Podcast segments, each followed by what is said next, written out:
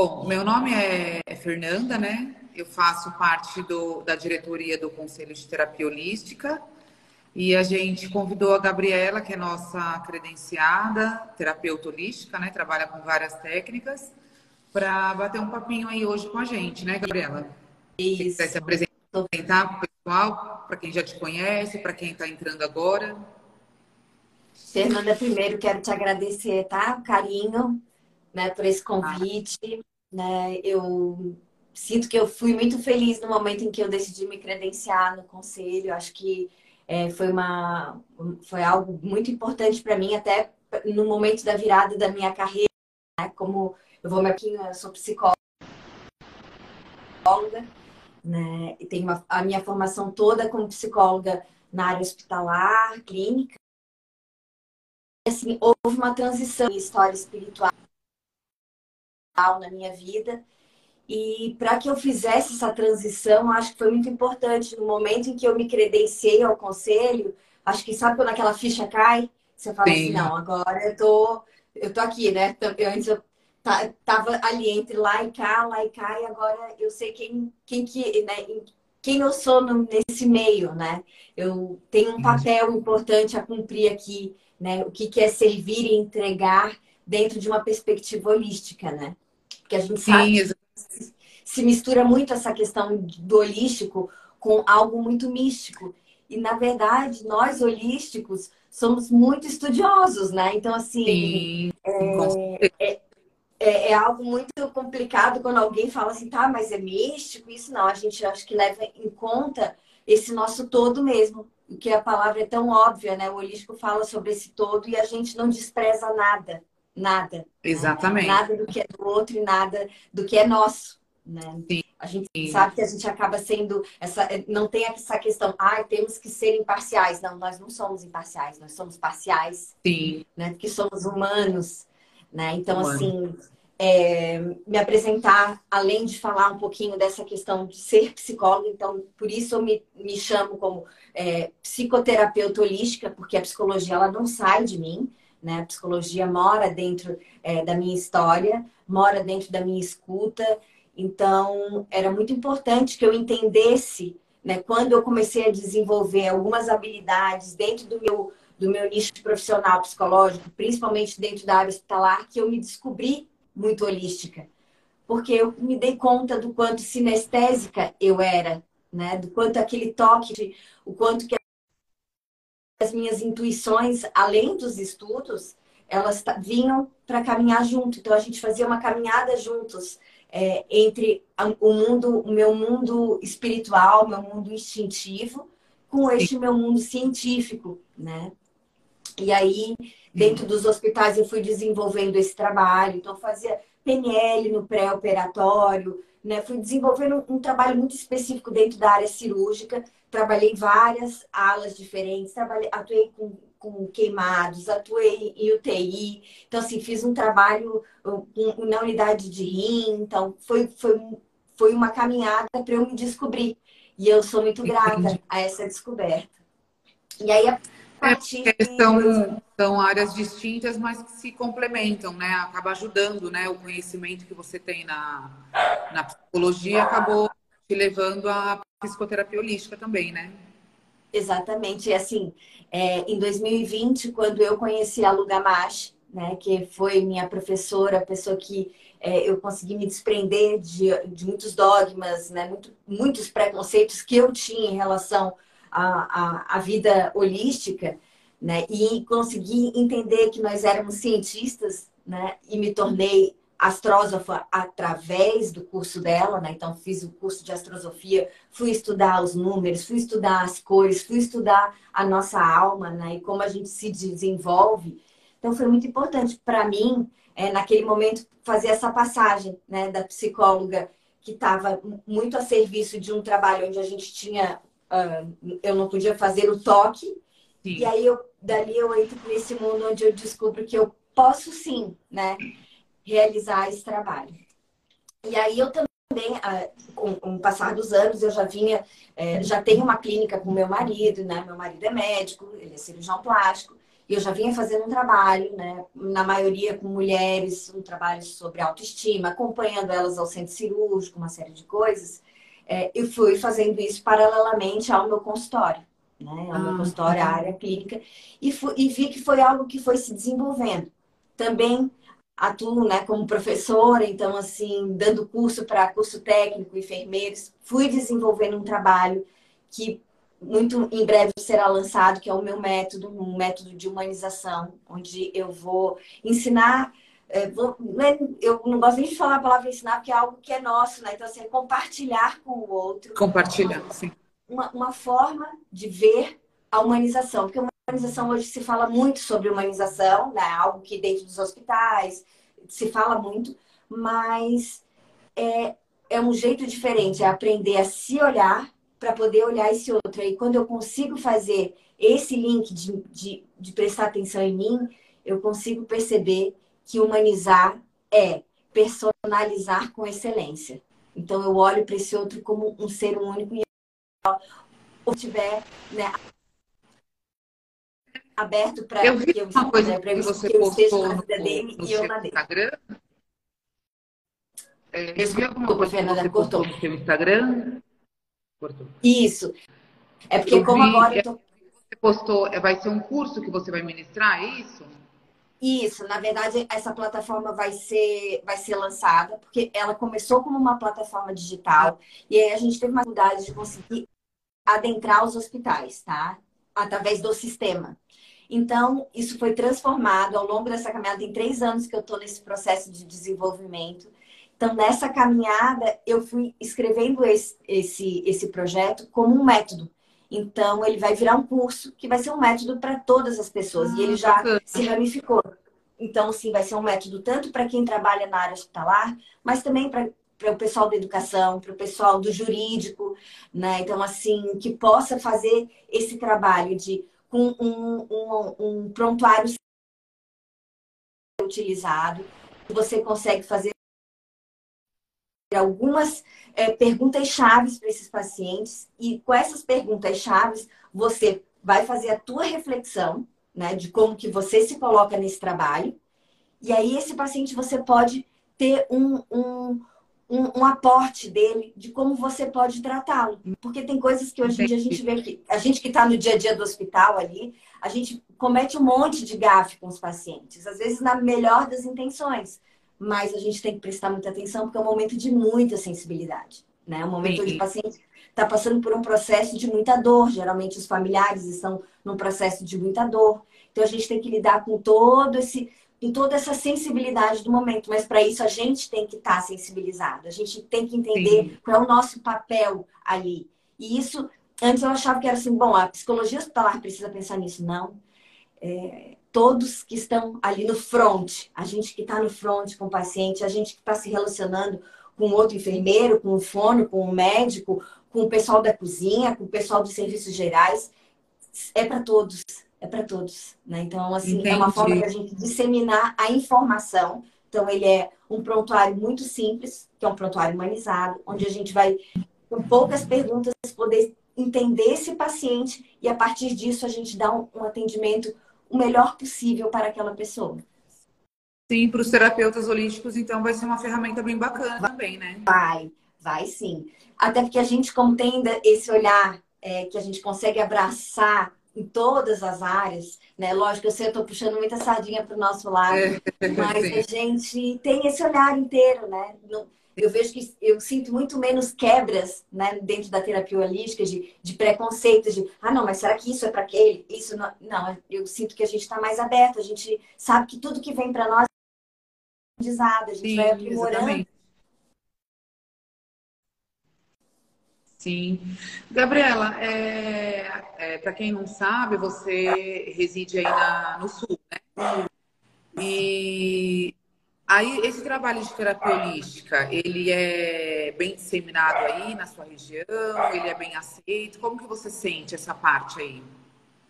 Então, Fernanda, eu sinto que é algo ainda muito novo, assim. Pode ser até por uma questão específica, por eu ser muito do meio, estive sempre muito no meio médico, então é, ter esse olhar da psicologia agregada à terapia holística pode causar inicialmente, tá, mas do que, do que, que se trata? Então, eu vejo que eu ainda tenho que desmistificar muito esse tema.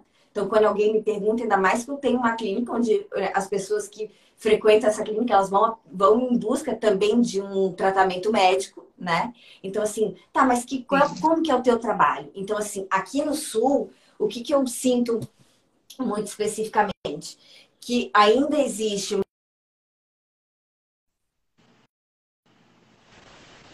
nós temos um olhar, uma escuta né, para esse paciente do seu todo. Então, a gente vai trabalhar com técnicas, né, através de práticas técnicas que favorecem o teu autoconhecimento, conhecer, para que você faça esse investimento em você mesmo.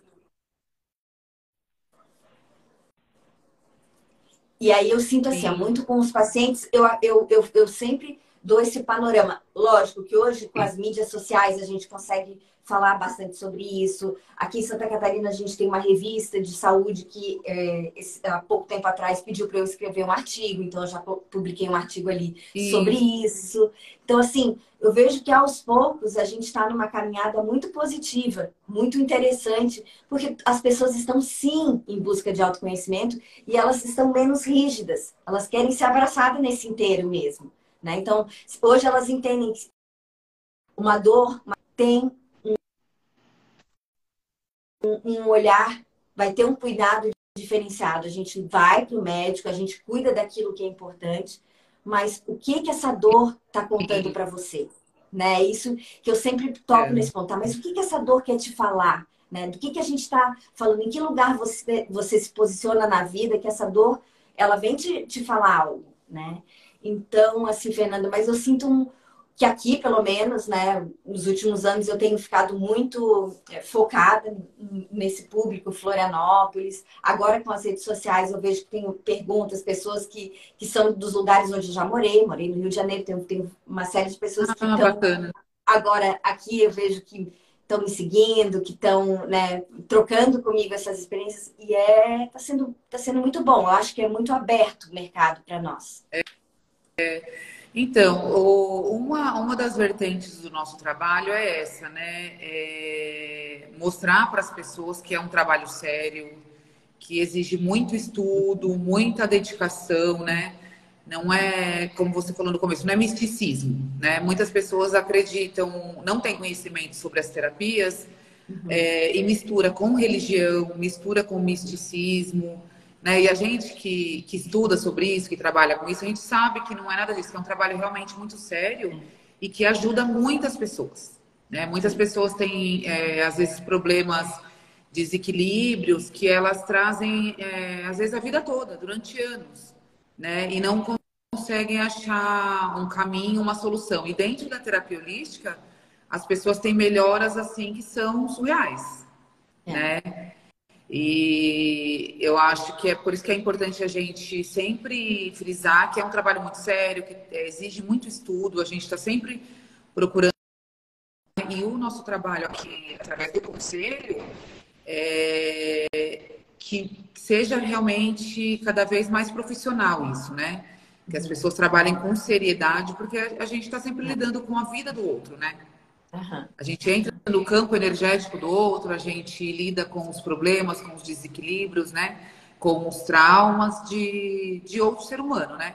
Isso. Então, a, a, além de trabalhar com, com essa parte do humano, né? Como você falou, a gente tem que tratar com muita seriedade também, né? Então, é importante a gente difundir esse trabalho, né? É. E, e, é muito, muito importante, assim, quando você fala isso, porque essa questão do misticismo, ela se mistura muito com as religiões, né? E eu sempre tento separar isso, né, para os pacientes. Lógico Sim. que a visão holística, eu quando falo da minha visão, eu sempre falo para o paciente, isso não é uma verdade absoluta, ela é a minha verdade, né? É a caminhada que eu trilhei até aqui, com toda a, todos os meus estudos, né, com toda uma vivência pessoal e a vivência dos próprios pacientes que estão me ajudando a trilhar um caminho, né? Um caminho de autoconhecimento e entendendo que eu também só posso ajudar o outro quando eu faço esse caminho comigo. Né? Isso é uma, essa para mim é a única verdade absoluta. Eu preciso me autoconhecer o tempo todo, Porque a gente não é, não é porque a gente tem um insight que, bom, agora me autoconheci, tá tudo certo. Não, a gente está o tempo todo é, nos revisando, olhando o caminho que a gente está fazendo para que a gente possa também ajudar o outro. Eu sempre falo, bom, na hora que você se cura, eu me curo, quando eu me curo, você se cura. Né? É uma caminhada diária, é um treino, é Exato. treinar esse cérebro para que ele possa compreender isso e aí você falou da, da, na questão das, das, vibrações, né? Eu também tenho uma formação vibracional, então assim, é, quando a gente fala de terapia vibracional, é bem isso, é você entender que existe todo um trabalho do teu cérebro, que ele precisa haja uma conscientização do teu emocional e quando isso está, né, a polaridade está funcionando, a gente Sim. sabe que essas ondas vibram. E aí a gente vai magnetizar isso o tempo inteiro né? E todos Exato. os processos que a gente vive é, na nossa vida. Então, quando a gente dorme, a gente vibra de um jeito, quando a gente acorda, a gente vibra de outro jeito. Como que nós estamos nos conectando a essas vibrações? Né? Então, isso é muito importante quando a gente fala de terapia vibracional. É, o quanto que você está lidando com a sua responsabilidade em vibrar de uma determinada frequência né? A sua responsabilidade com isso. Não de algo sobrenatural. Não tem relação com o sobrenatural. Né? Tem relação com as suas atitudes neste mundo material. Né? No mundo Exato. onde a gente vive e com as nossas atitudes. Sim, isso mesmo. É, é um e trabalho aí, assim, muito amplo, vasto, é, né? É, é. E é muito gostoso quando eu vejo assim que a gente pode trocar, né? Os terapeutas holísticos cada um com a sua técnica, cada um trabalha do seu jeitinho. Eu hoje, dentro do consultório, Fernanda, todos os meus pacientes, quando eles vêm para mim, né, eu costumo dizer, bom, primeira, quando já tem aquela pergunta, tá, mas eh, como é que faz? Eu vou de quanto em quanto tempo? Tem que ir toda semana. Eu falo, bom, primeiro a gente tem que vir para o primeiro momento, né? A gente tem que botar o pé aqui dentro, entender o que, que você está buscando em você mesmo. Eu primeiro tenho que entender isso né? Eu preciso fazer esse entendimento do, do, da tua, do teu objetivo contigo mesmo.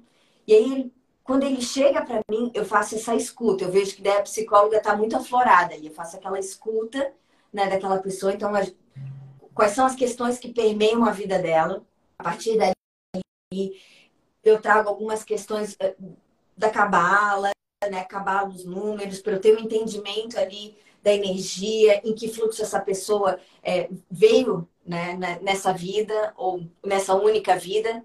Então, fica muito livre para aquela pessoa entender, mas ela tem que entender que eu vou falar disso sim, porque esse é o meu olhar, esse é o olhar holístico né, da terapeuta Gabriela. Então, daí nós vamos para a maca. E aí, da maca, eu sou reikiana, faço o trabalho do reiki.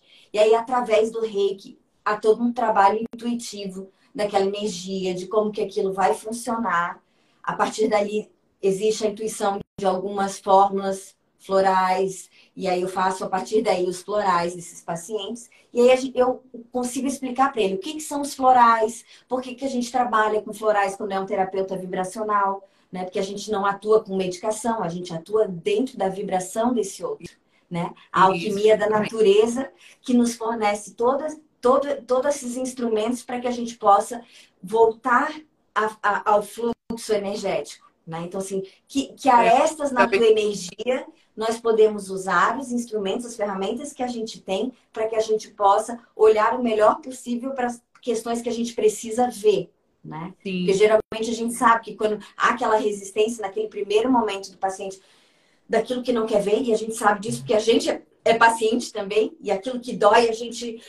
Não, né? Então a gente tem que. É, se a gente pode a, lançar mão de ferramentas podendo lançar mão de ferramentas como os florais, como o rei, organização, para que a pessoa possa voltar a respirar. E assim, bom, agora eu vou, vou entender meu fluxo e vai viver os seus momentos, vai entender os seus ciclos, né? Sim. Gabi, hoje a gente vai falar um, pouquinho, um tema que você sugeriu para a gente, a gente achou bem pertinente, bem, bem bacana, que é o, o impacto do, do, materno e do paterno, a ausência, né? Materno e paterna na vida do, do adulto, né? Ou da criança. É, você quer falar um pouquinho para a gente sobre esse assunto? É, seria legal você Quero, falar sobre as técnicas que aborda também, né?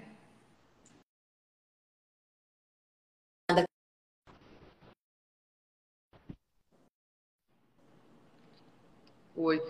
Se você quiser falar um pouquinho para a gente sobre esse assunto, sobre o impacto do, da ausência materna e paterna. Tá.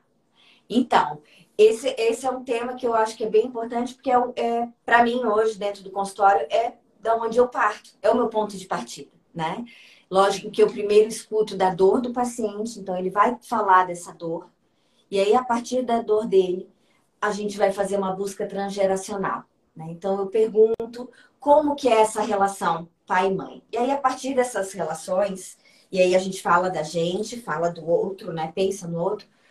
O que, que é a questão é, dos bloqueios paternos e maternos, né? A gente costuma ver que quando a gente está muito bloqueado na nossa vida emocional, Fernanda, quando a questão é muito relacionada aos relacionamentos, né? Dificuldade em família, ou de ter um relacionamento, ou de estar voltado para relacionamentos, quando a gente olha para essa questão transgeracional e vem, né, geralmente questão de mãe, né, existe ali um bloqueio com a mãe, né?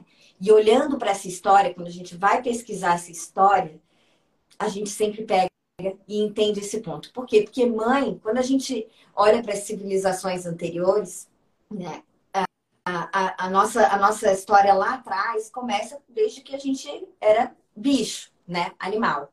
Então, lá no nosso mundo animal passado, né, o que que o nosso a gente traz isso no nosso cérebro reptiliano. No nosso mundo anterior, quando a gente ainda era bicho, era a, a fêmea né, indo para esse, esse mundo da caverna ali, onde ela cuidava dos filhotes, o macho indo para caça, e aí quando ele vai à caça, ele vai em busca do alimento, ele vai ele, ele provê esse momento, e essa fêmea que está ali para cuidar desses filhotes, enfim, ela só vai para esse mundo é, do front, ela só vai combater. Né? E isso eu acredito muito nisso. A gente está muito pautado, o nosso cérebro é né, reptiliano, ele traz isso na nossa história. Né? A gente, nosso DNA, ele respira a nossa ancestralidade. Então, desde lá, quando a gente começa a se desenvolver, sabendo os papéis que a gente exerce, né? Do masculino e do feminino, a gente traz isso até os mundos, o mundo atual, até o mundo de hoje. Então, por que, que eu falo que quando a gente tem um bloqueio em relação a sentimentos, em relação a relacionamentos, a gente está muito bloqueado a nossa relação com a mãe, porque a mãe é o mundo interno. A mãe fala da nossa casa. A mãe é a, é a gente da porta para dentro do nosso mundo interior. É a mãe que cuida da gente ali, no primeiro setênio, principalmente, até os sete anos, é a mãe que faz essa maternagem. O pai vai fazendo esse trabalho fora para prover essa família aqui, né? Que a mãe tá ali dando mamar, fazendo as coisas da casa. Lógico que eu sei quando a gente coloca assim, não, mas parece algo muito engessado isso. E na verdade não é, porque nós todos somos, somos feminino e masculino. É, homoafetivos, também tivemos que ter um, um, um espermatozoide ali. Então, não teve como fazer sem isso. Então, a gente vai ter essa carga, a gente vai ter essa memória genética e vibracional e ancestral na nossa história, né? E aí, quando a gente vem para esse mundo, entende que é o mundo materno, que se a gente está com bloqueios aí, a gente consegue olhar para esse mundo, opa, o que, que eu vivi na minha infância em relação às questões da minha mãe? O que, que eu vivi neste meio? E como que eu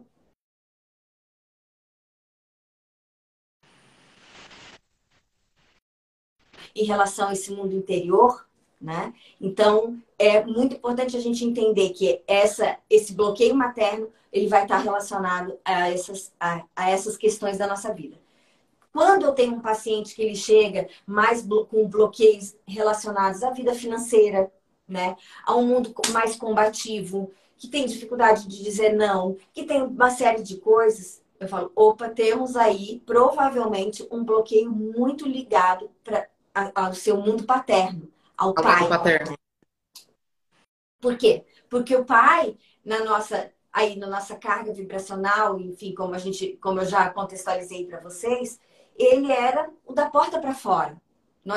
A nossa parte da porta para fora, a nossa parte mundo é o nosso lado homem, é o nosso lado pai,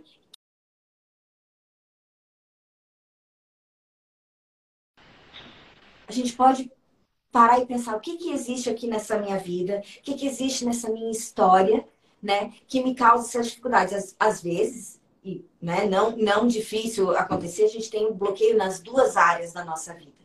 Então, a gente tem que estar com esse olhar cuidadoso para isso às vezes é uma área só, mas muito, assim, é, é, muito comum que as duas áreas estejam misturadas aí, truncadas. E quando a gente já consegue fazer essa separação, a gente consegue olhar para isso e falar, bom, existe aqui uma questão de um bloqueio materno, uma questão de um bloqueio paterno, o que, que nós podemos fazer com isso? O que eu faço com isso agora?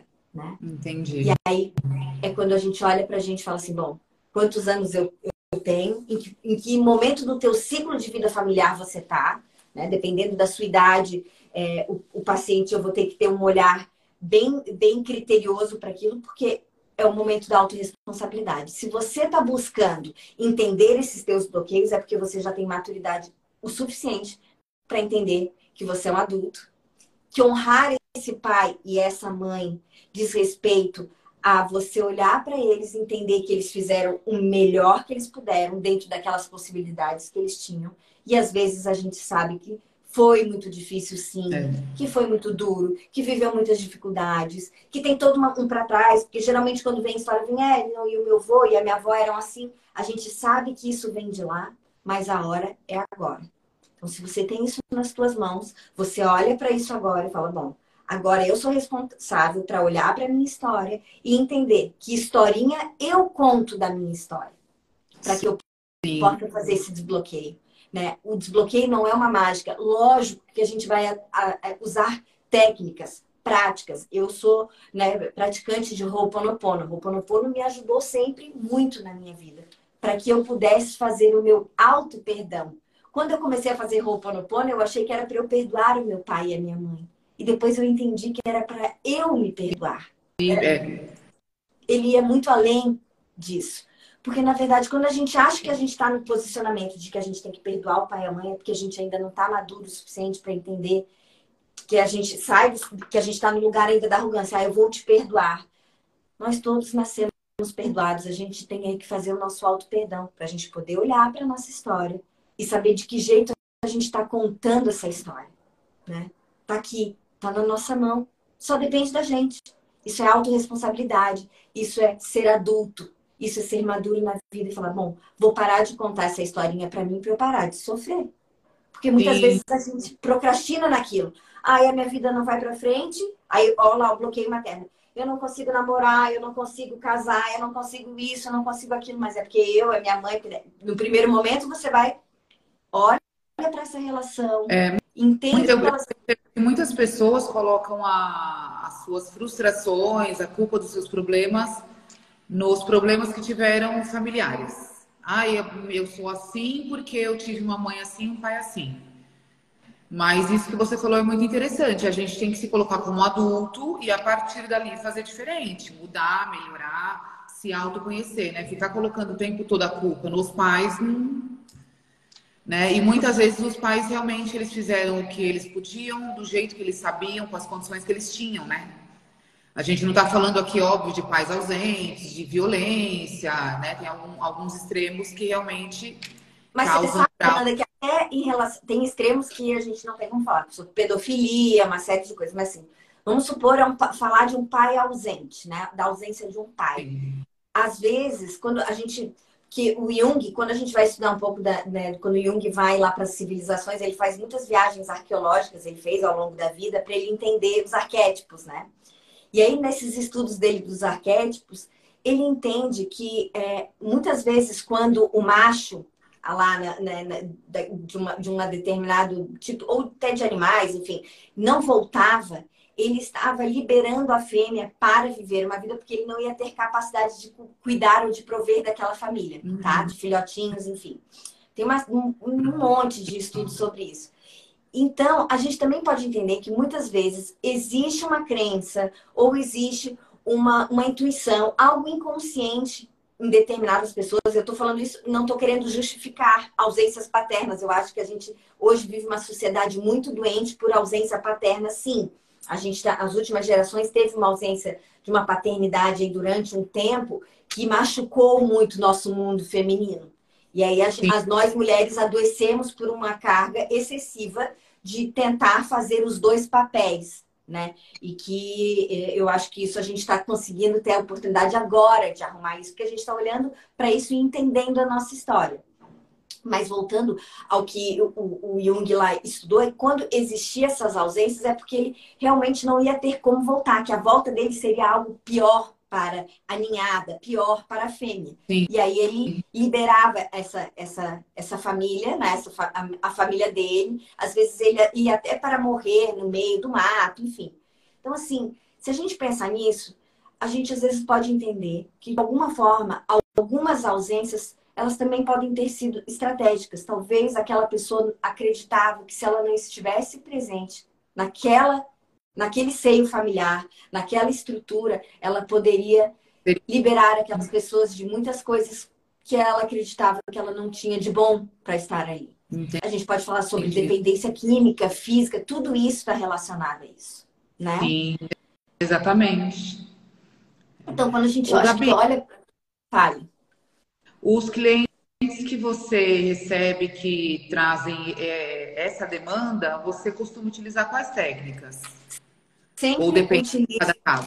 Não, sempre, utilizo, a, pelo menos nos últimos anos, né?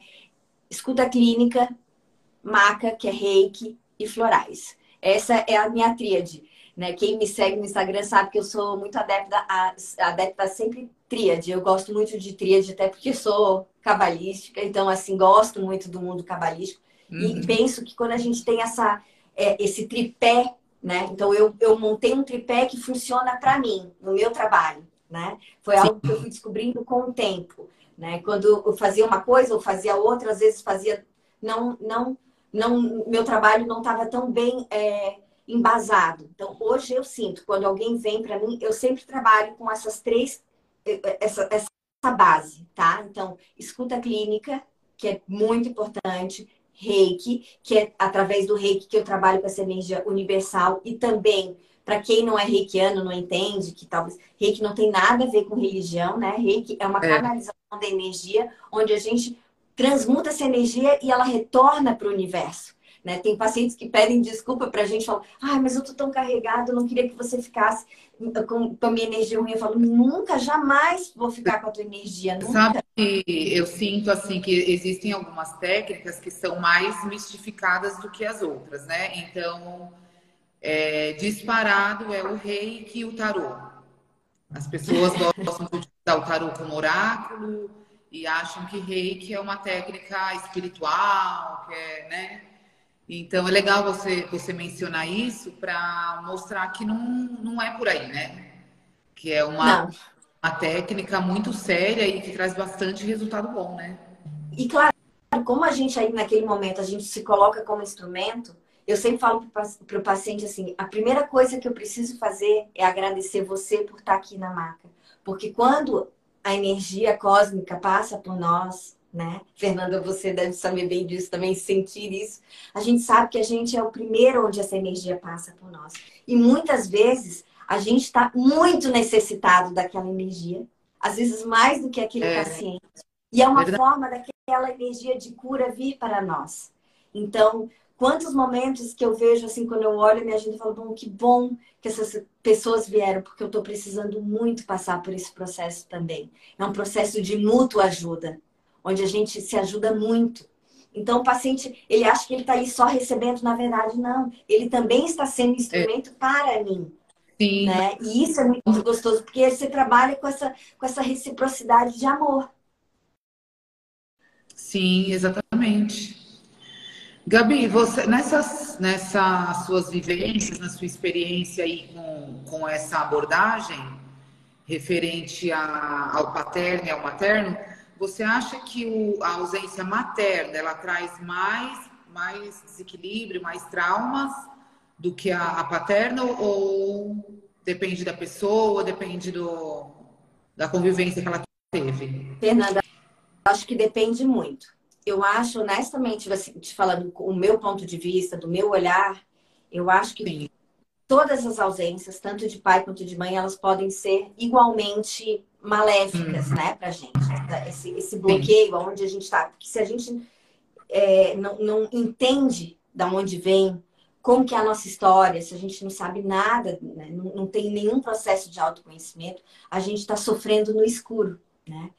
E aí eu costumo dizer que ir para um processo psicoterápico, né, uma, uma, é a gente acender uma, uma, vela, uma abajur ao nosso lado. Então, assim, entender que essas ausências não vai ter uma pior e uma melhor. Bom, a ausência do meu pai ou a ausência da mãe é pior, não vai ter. Não vai ter o que vai ser melhor ou pior. Eu acho que existem caso a caso, situações muito específicas. A gente vê pessoas que às vezes não tiveram o pai e a mãe e conseguiram ter estruturas para se desenvolver ao longo da vida. Tem pessoas que têm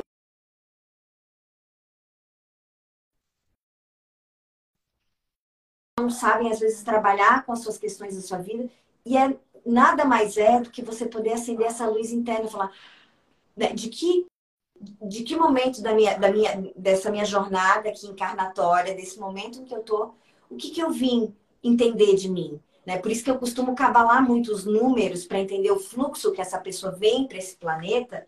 Por quê? Porque na filosofia a gente entende é, o, ser humano como humano, a gente sabe que a gente está vivendo uma experiência né, espiritual num corpo material, esse, é o nosso olhar, então estamos tendo uma vivência humana, né? Mas a gente escolhe vir para cá num determinado momento para executar curas curas que a nossa alma pediu, né? E aí nós fazemos acordos nessa espiritualidade para que a gente possa estar aqui, né? E executar. Vamos executar todas elas? Não sei. Livre-arbítrio. Vai depender de como a gente vai conseguir interpretando os sinais da nossa história, conseguindo fazer essa jornada de autoconhecimento. Então, se eu conhecimento, eu consigo entender o que, que é o meu certo, esse certo e errado, o que eu devo fazer. Porque eu sei que a gente tem momentos na vida, quantas vezes eu me peguei pensando, meu Deus, o que, que eu vim fazer nesse mundo? O que, que eu estou fazendo aqui? Né? Será que eu vim só para ser isso? Será que eu vim só para ser aquilo? E aí a gente entende que não, a gente vem executar curas da nossa alma. Né? A nossa alma tem sede dessas curas. E se a gente vai se conhecendo a cada, a cada passo que a gente der, a gente consegue interpretar isso. A gente consegue entender, bom, eu sou uma pessoa de número tem o fluxo 3. O fluxo 3 fala de produtos.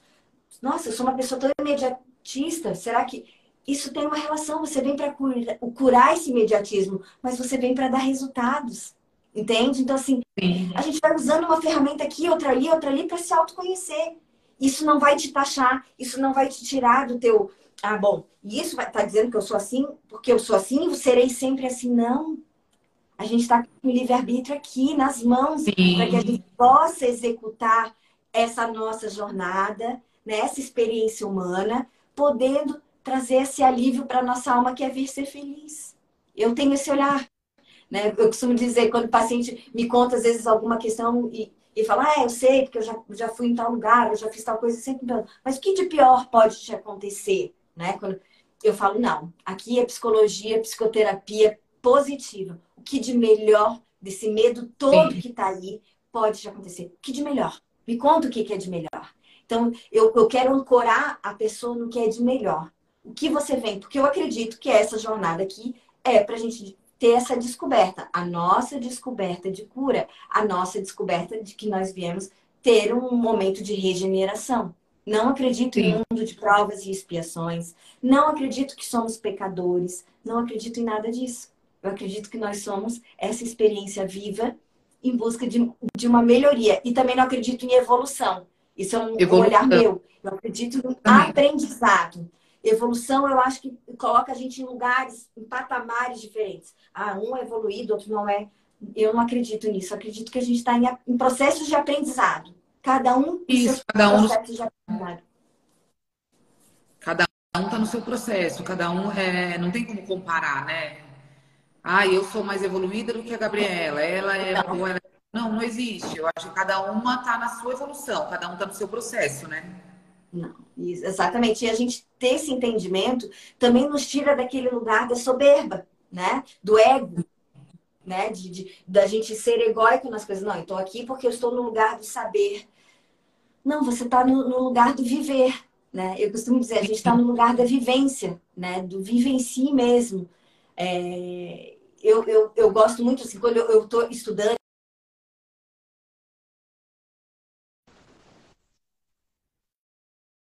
eu penso, bom, que bom que a gente pode beber em várias fontes. Sim. Né? Que bom que a gente pode olhar para essas fontes todas e a partir daí criar o nosso olhar. Lógico que a gente tem que ter bastante discernimento e não fazer uma saladona, uma mistura de tudo falar assim: ah, o que é certo, eu não acredito também nisso, tipo, o que é certo, é certo para você. A gente sabe sempre as coisas que são certas e erradas. Eu costumo dizer assim: o que, que para você é certo? Certo é aquilo que você pode contar para você mesmo e para qualquer outra pessoa que você. Se você vai ter vergonha, pense Sim. bem se isso é culpa. é certo. Culpa. Vai sentir culpa do que você fez, vai sentir vergonha. Repensa, repensa. E se isso já aconteceu lá atrás, em algum momento, foi aprendizado. É aprendizado. A gente está sempre em tempo, porque o tempo é agora. Né? Isso. São coisas Exatamente. que a gente sabe que a gente escuta muito. É batido isso? Sim, é batido, mas parece que quanto mais batido é, é mais do que a gente precisa ouvir. A gente tem mais daquilo do que a gente precisa ouvir, né? Exatamente. Gabi, e você pode falar um pouquinho para a gente sobre quais são os principais desequilíbrios, os principais problemas que as pessoas que têm essa, essa né, pai e mãe, que elas apresentam? Campo amoroso, campo financeiro? Você acha que o, é, o malefício é maior em qual área da vida da pessoa? Ah, sim, Fernanda, eu acho que existe, existem uma, uma série de coisas, né? Primeiro, eu acho que existe muito no campo dos relacionamentos, ele sempre aparece quando a gente está ali, é uma dificuldade de se relacionar. E aí a gente olha, existe uma dificuldade realmente de de se lançar no mundo, de entender quem é, o que, que veio fazer. Então, tem uma relação com o mundo financeiro, sim. Eu recebo muito paciente com questões físicas mesmo, né? Então, assim, passando por processos de adoecimento, né? Processos depressivos, né? Síndromes de pânico. É... E eu costumo olhar para eles e falar: olha, aqui neste espaço, nós não vamos falar de doenças, nós vamos falar das nossas dores e nós vamos falar das nossas curas. Né? Então, eu não trato é, as doenças de acordo com, com as, é, as, as, doenças que podem ter todos os olhares do médico, do fono, do físio, né? E tem do, do, do psicoterapeuta holístico. Isso. A partir desse olhar, é o olhar da dor, é o olhar do que dói e do que nós podemos fazer por essa dor hoje. Né? O que nós podemos fazer por isso? Né?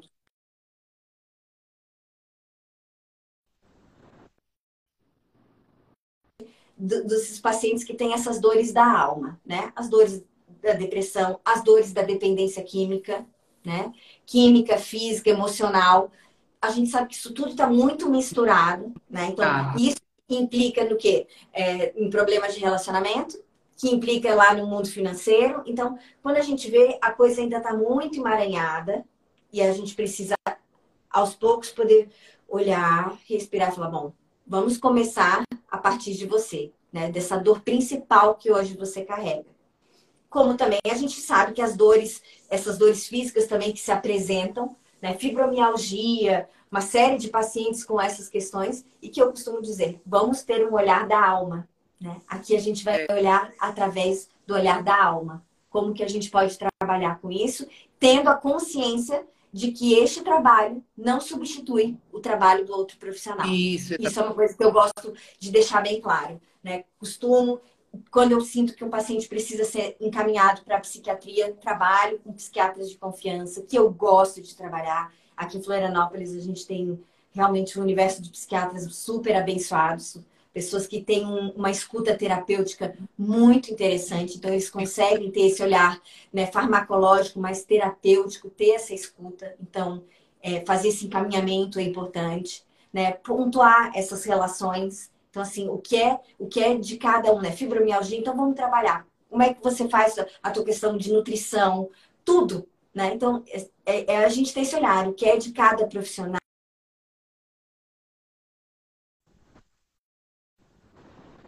É, cuidar dessa pessoa.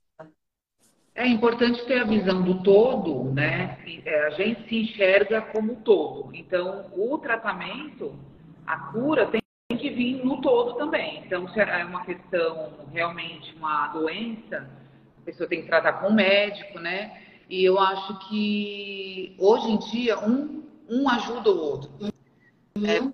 É, se, se, você procurar se cuidar do, do, do seu, da sua parte física, da sua parte espiritual, da sua parte psicológica, você com certeza vai ter um processo de cura muito melhor, né? Cuidando da gente como um todo mesmo. E, e a gente sabe disso, né? Quando cada, cada é, adoecimento se apresenta, a gente pode ter um olhar muito criterioso disso. Eu costumava dizer para os pacientes que, que eram da hemodiálise, né? Que trabalha, quando eu estava né, lá sentada com eles né, na máquina, naquele, num momento onde eles estão é, em, em, casados com essa máquina, porque eles precisam da máquina para estar, né, para viver. Eu costumava fazer a primeira reflexão com eles a seguinte: bom, se você está aqui para filtrar o teu sangue, para né, que, é, filtrar a urina, uma série de coisas que. O que que na tua história precisa ser filtrado? Né? O que, que na tua história? Né? Será que a gente não pode buscar nessa história qual é o filtro que nos está? Né? O que, o que, que tá faltando aí, ou o que está sobrando, né? Porque a gente não pode dizer que sempre são ausências. Às vezes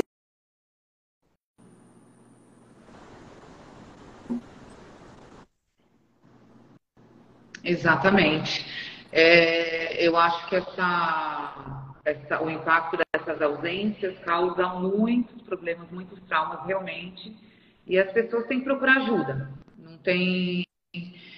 É como você falou, a gente ter uma certa idade, você tem maturidade, você tem que saber que aquilo ali é seu e que você tem que resolver. Uhum. Né? Uhum. Né? Não colocar culpa, culpa né, em, em pai, em mãe, a gente tem que procurar realmente a nossa evolução, que eu acho que é, é uma coisa individual mesmo. Né? Eu sei que tem pessoas que falam assim, ah, é fácil, é fácil culpar o pai e a mãe. Não, não é fácil. Eu costumo dizer, não, se essa pessoa culpa o pai e a mãe até hoje, né, já na vida adulta, é porque não é fácil. É porque a dor é tão grande que ela não consegue ainda olhar para ela, ver o tamanho da responsabilidade que ela tem com a sua própria cura, para que ela possa ultrapassar este, este, este processo, né? A, a entregar aquilo que é dos pais para os pais e tocar sua vida para frente. Né? Costumo dizer, não, não é, é isso para mim daí já é um julgamento, né? Já, ah, isso é fácil. Não, não é fácil. Não. É muito difícil. Porque olhar para dentro é você, às vezes a gente sabe, é arder por dentro. É. Né? É tocar na ferida mesmo, né? É, é você acessar, às vezes, é, lembranças, memórias, coisas que você não quer, que você quer deixar lá para trás. Uhum. Né? E muitas vezes, para mascarar isso, as pessoas acabam indo para alcoolismo, para dependência química. É... Eu acho que pessoas que têm esse tipo de problema têm um fundinho ali que tem que ser trabalhado, tem que ser curado, Sim. né? Mas muitas Sim. vezes as pessoas preferem realmente mascarar do que e resolver, né? Lógico, você está se dando recompensas no momento onde você está vivendo um processo de dependência. Pode ser de um relacionamento, um, né, um relacionamento tóxico, enfim. Se você está dependente de qualquer coisa, você provavelmente está se nutrindo daquilo, né? É. Para você ter uma, um, um, uma recompensa final, um prazer final ali. E, e, pode parecer a coisa mais doente, né? Bom, no caso da drogadição, a pessoa vai lá, se droga, aquele prazer, mas ela daquilo, ok? Mas se nutre daquilo.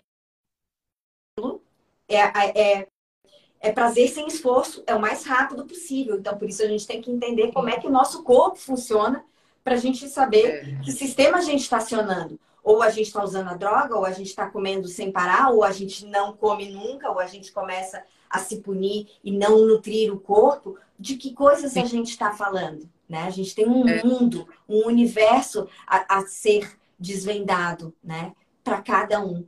E quando a gente lança a mão né, de nós, terapeutas, de, dos médicos, né, seja de, de, que profissional for aquele que for que te ajudar e puder abraçar a tua, o teu olhar, mas não se responsabilizar pela tua história, né? Porque às vezes a gente vê que tem paciente que vem e eles querem que você dê respostas.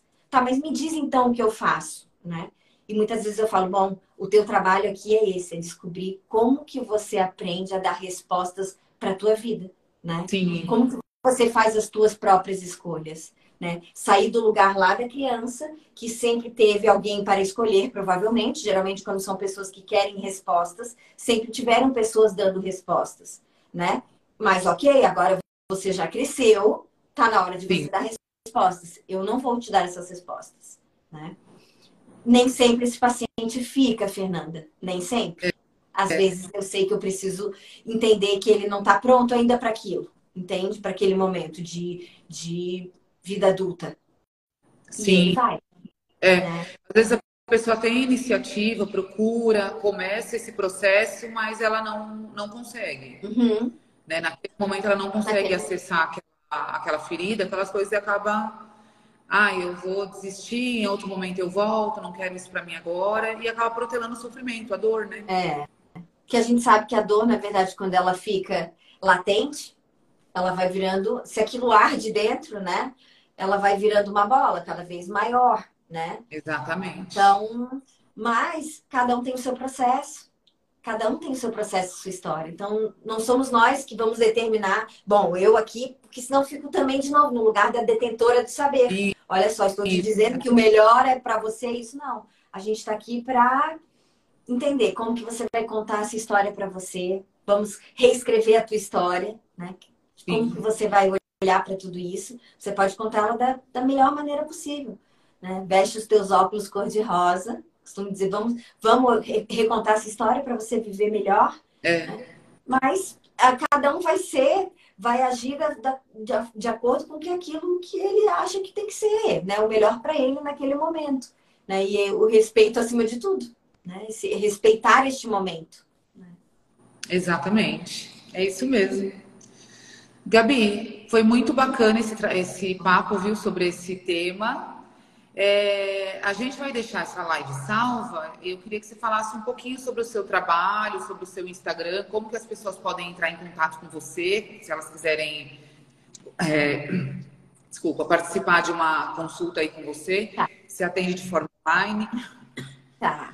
Então, eu atendo hoje, eu atendo nos dois formatos, né? Presencial e online. Lembrando que daí, quando é um momento online, para pacientes que moram fora, a gente fica sem o momento do reiki, né? Do reiki presencial, que para mim realmente é importante. Com a questão dos florais, fazer um entendimento total desse, desse momento, tá? Então, hoje eu, eu atendo nesses formatos. Tô tra desse trabalho que eu vou entregar agora, né, para o mundo digital, que é o método Orbs. Então, vai ser uma nova forma de poder ter uma agilidade para nós profissionais, né, para a gente ter uma ferramenta para poder dar um atendimento melhor para quem né, vem buscar é, um, serviço com a gente, a gente poder ter um melhor servir e uma melhor entrega, né? Sempre pensando que ser perguntas de um paciente, você preenche o prontuário dele, você vai ter que entender que essas perguntas vão mexer com você, que você é uma pessoa e que essas, essas questões que estão ali também estão aqui, né? Então é isso Sim. que eu resgato no método Orbis né, de entender que um trabalho de humanização é um trabalho de personalizar este serviço. Personalizar é olhar para o outro como único, né? Sim. Tem, tem né? Então, o reiki e o são um combo, é um trabalho só, é o meu trabalho psicoterápico, né? Holístico. Sim. Tem o método Orbs e eu tenho um trabalho que são com o Japamalas, que é que na verdade acabou se transformando como eu sou praticante do Ho'oponopono. Eu venho do Japamalas, então é, a questão do Japamalas é, foi algo que aconteceu na minha vida, né? Não, não imaginei, eu usava muito Japamalas com os pacientes, os filhos, com algo que fosse realmente simbólico e muito importante para nós, né? Já que ele é um acessório sem nenhuma é, nenhuma conotação religiosa, nada, né? Então eu era, era uma forma da gente demonstrar o nosso jeito de ser. Os meus filhos fazem Ho'oponopono, na minha casa a gente medita através do Ho'oponopono, nós todos somos praticantes, né? Sim. Então, é... E aí a, a, essa empresa acabou nascendo. Então eu também tenho uma, uma, uma, outra vertente aí que é trabalhar com a venda do Japamalas. É, eu posso falar que eu recebi um, um que você fez, né? E assim, é, é, na hora que eu abri a caixinha, você já sente uma energia tão boa, o, o, o, cheiro, né? Que eu acho que a gente até trabalha um pouquinho de aromaterapia aí. É, e a energia é muito, sim, positiva. Nossa, é maravilhoso. Então, pessoal que não conhece, se quiser entrar aí no seu Instagram, na sua página, né, para conhecer. É, tem até algumas lives. Sim, hoje está tudo concentrado no meu Insta, tá, Fernanda? Isso. Eu, eu, eu entreguei alguns conteúdos mais, mais fortes agora inicialmente, né, nas últimas duas semanas. E agora vou tô desenvolvendo esse trabalho da gente fazer o Ho'oponopono junto. Também algumas pessoas foram é. me escrevendo, Gabi, me ensina a fazer, como é que você faz.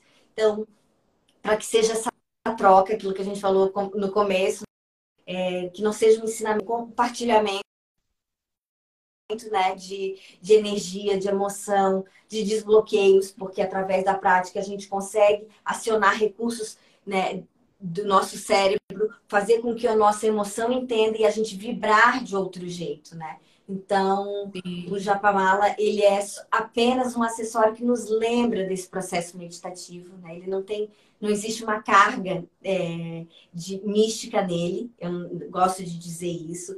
É, vai toda a energia quando eu, no caso das vendas do Japamalas, ali é realmente uma energia, ele passa por todo um processo, um ciclo de dia, de noite, de todos os elementos da natureza. São coisas que eu acredito, eu nem quando eu entregava, dava de, né, dou até hoje de presente muito japamalas para as pessoas importantes e, que, que tem mais algo na minha história, né? Não entrego nada que não tenha passado por um processo energético nosso, de amor, onde ali possa estar tá, essa, esse magnetismo olha, eu te entrego o melhor, né?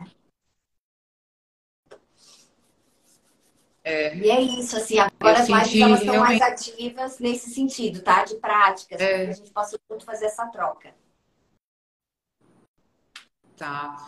Então, nós vamos deixar aqui a, a live salva, né? A gente vai compartilhar com você, vai te marcar. E aí o tá. pessoal que tiver interesse de conhecer esse seu trabalho com Japamala ou um trabalho com a terapia holística mesmo, lá no seu Instagram eles conseguem entrar em contato com você, né? Conseguem. Pelo direct podem falar comigo, ali a gente já pode falar depois pelo WhatsApp.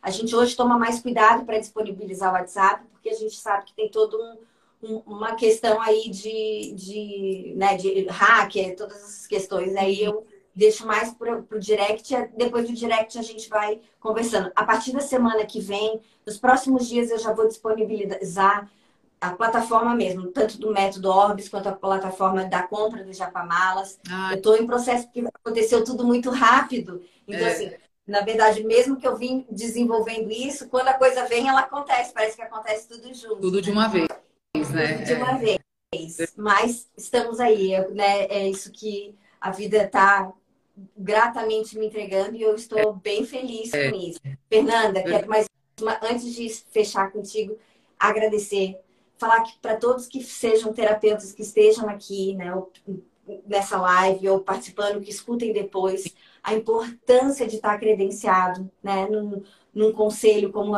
esse, né, idôneo, né, que é onde a gente sabe que a gente pode é, lançar mão quando a gente tem dúvida, manda perguntas para vocês, o que, que, vocês acham, o que, que vocês pensam, fica ok assim, porque é importante que a gente tenha essa rede, né? É uma rede de apoio, nós somos uma Sim. rede de apoio.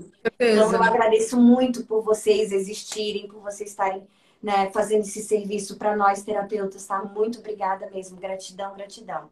Ah, nós que agradecemos por ter terapeutas é, que têm interesse de conhecimento, interesse de.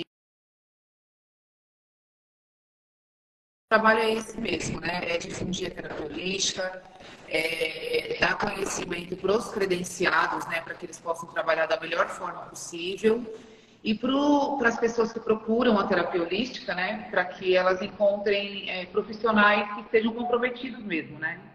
Então, é, eu acho que a gente, ao longo dessa caminhada aí, a gente vai encontrando pessoas que vão se encaixando com o nosso propósito, né? Isso é bem bacana. Uhum. Gabriela, muito obrigada, viu, por essa live, por esse bate-papo. Foi muito gostoso, foi muito esclarecedor, né? Eu muito acho bom. que é, tem muitas pessoas que participam aqui das lives com a gente que entram mesmo por curiosidade, né? Que não conhecem a terapia. Então, é, esses bate-papos, eles têm cada vez servido para mostrar para as pessoas um pouquinho do nosso trabalho, né? Para mostrar que é sério, que é importante. Então, quero te agradecer pela partilha, né, pelo seu conhecimento. Espero que a gente possa fazer outras lives juntas, que foi bem bacana mesmo. Ah, eu te agradeço muito, tá? Agradeço a toda a equipe de vocês muito, muito, muito discernimento, sucesso, luz para vocês na caminhada, né? obrigada caminhada. também. Tá? Muito obrigada. Obrigada, viu? Gratidão. Tchau, tchau.